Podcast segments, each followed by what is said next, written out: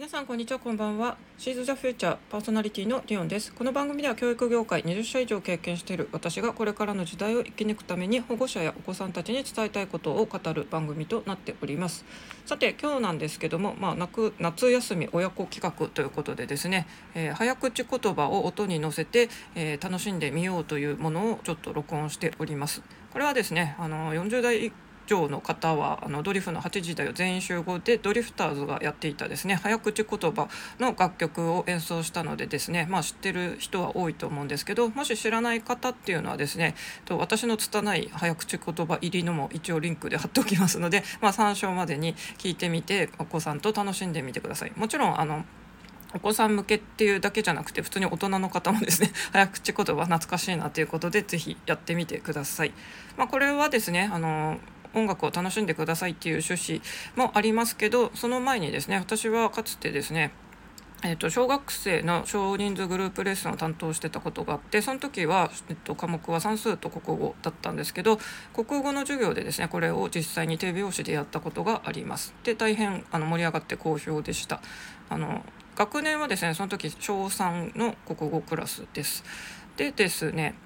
あのその塾っていうのは影山式っていうのを取り入れてたんですよ。で影山式って教育業界ではまあ有名な指導法の一つなんですけど算数は100マス計算そして国語はですね音読を毎回しましょうという趣旨でした。なのでですね、まあ、あのいつも宿題とか授業の始まりの時はですね必ず音読をやってたんですけど、まあ、同じこう音読ということで早口言葉を実際に読み上げるそしてこれはリズムに合わせて、えーと、楽しめるということでこのドリフのですね早口言葉非常に国語のあの学習としても楽しく学べていいなと思ってたんで私は今回ですね、えー、録音してみました。えっと、ぜひあの皆さんで楽しんでみてください。そしてですね、まあ、あのやってみたよとか感想いただけると嬉しいですし本当はですね、えーと、今日の昼間にこれライブ配信的にやってみたんですが、まあ、正直急にあのライブ配信しますって告知して急にやって日曜の昼だったんで全然参加者もいなかったんですがもし他の機会の夏休み中とかにですねあのライブ配信でもしお子さんと一緒に参加するっていうのもあのありだと思います。私が伴奏を弾いて直接あの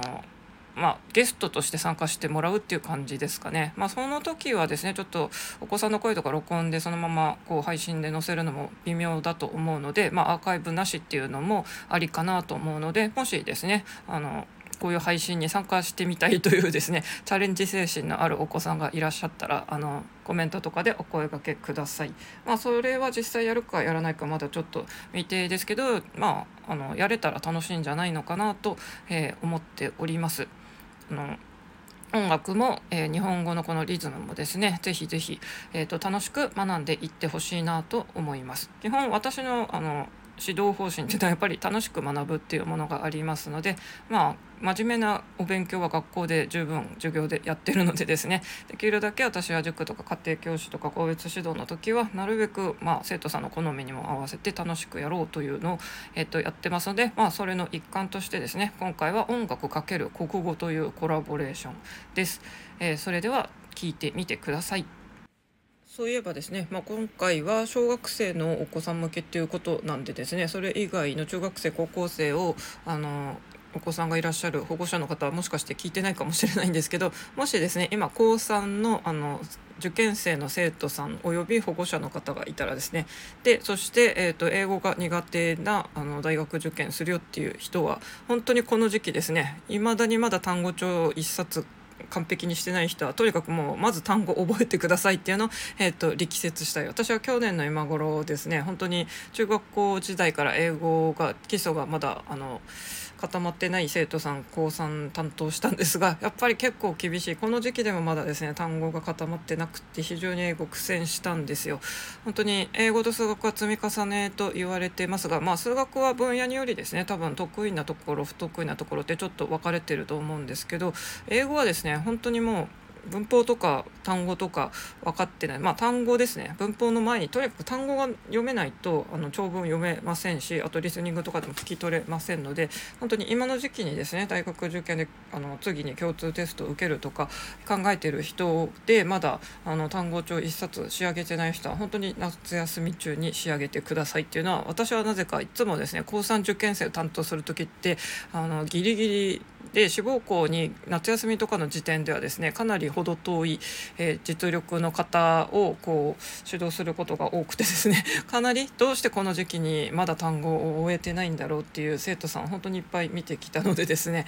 えーやっぱりライバルはですねもう高1の頃からそういうの虎視眈々と、まあ、着実にやってる人たちなのでですね、えっと、ぜひあの高3なので部活とかも引退して本当に受験勉強一色になる状況になってると思いますのでですねあの本当に熱く燃えて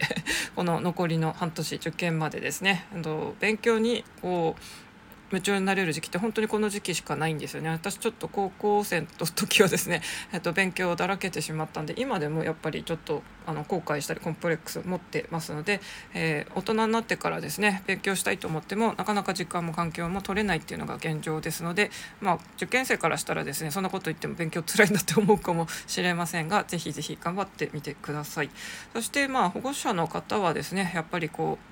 お子さんの健康に気を使って食事とかですね睡眠。まあ受験は朝から始まるんで本当に朝方に切り替えるって感じでですね、えーと、見守っていただけたらなと思います。あとあの保護者の方が逆にキリキリこう神経質になってるとですねお子さんも落ち着いて勉強できませんのでえっ、ー、とですねあの保護者の方もちょっと精神的に安定した状況でですねお子さんの受験をこう優しく見守ってあげてほしいなと思いますというのでちょっとですねあの私がいろいろ小学生から高校生までまああと幼児のチークとかもやってたこともあったりとかですね、えー、本当に0歳児からの英会話教室を担当してたこともあって、まあ、そこは直接指導はしてないんですけどただあの指導の資格は取ってたのでですねまあメインの先生ができない時っていうのは私がやるのもありっていう状況だったりして、えっと、いろんな学年教えてたりとかあと教科も私は基本英語は